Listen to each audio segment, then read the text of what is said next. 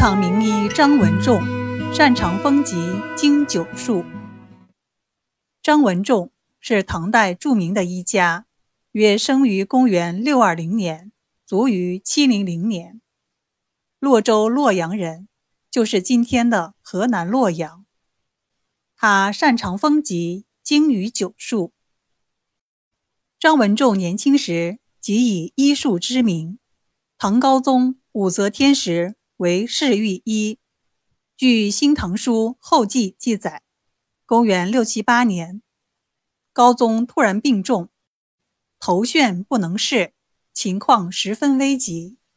张文仲奉命应诊，很快查出病因，建议针刺头部，使之出血，即可医好。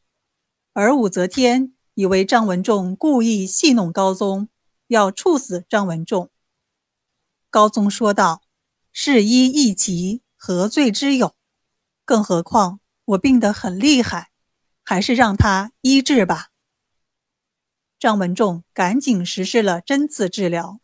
高宗的症状果然消失，头眩没了，眼睛也能看见东西了。武则天非常高兴，赐予他珠宝以示奖励。又有一次，武则天在召集大臣议事，宰相肃良嗣因拜跪突然栽倒在地，不省人事。武则天立即令张文仲到苏宅对其实施救治。张文仲认为苏的病是由于长期聚积忧愤、邪气冲击引起的，病情十分危重。如果疼痛扩散到胸肋，那就很难治了。不一会儿，果然痛冲胸肋。张文仲又说，若痛入心，就无可救药了。